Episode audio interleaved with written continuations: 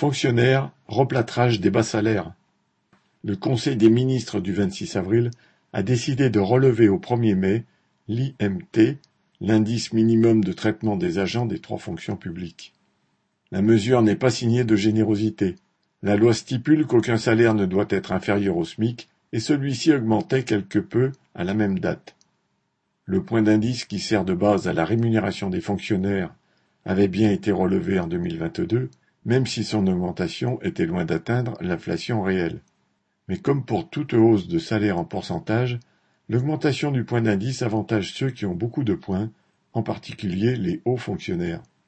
Ainsi un agent de l'État sur cinq, rémunéré dans le bas de la grille, serait payé en dessous du SMIC si l'IMT ne l'en protégeait pas.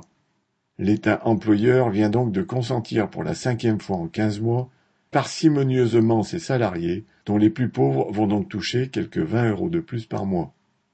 Ça ne peut pas être pour solde de tout compte, entre guillemets, précise lui-même le ministre concerné, Stéphane Guérini, en évoquant un futur rendez-vous avec les fédérations syndicales. On est loin en effet du solde de tout compte, car une partie importante des agents de l'État ont un contrat imposé à temps dit non complet entre guillemets dans la fonction publique hospitalière ou incomplet entre guillemets dans la fonction publique territoriale, dans la catégorie la plus mal payée. Ils étaient 21,7%, soit environ 200 000 dans cette dernière en 2020. Ces travailleurs ne sont par définition pas éligibles au SMIC.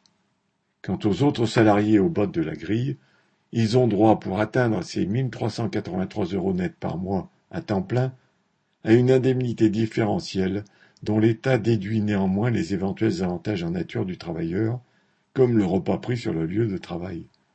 Pour apporter des réponses à la question de l'inflation, entre guillemets, ainsi que fait mine de s'interroger le ministre, c'est bien simple. Il faudra imposer des salaires décents, pas inférieurs à 2000 euros nets pour tous, avec un rattrapage de la perte sur plusieurs années et une indexation sur l'inflation réelle déterminée par les travailleurs eux-mêmes. Viviane Lafont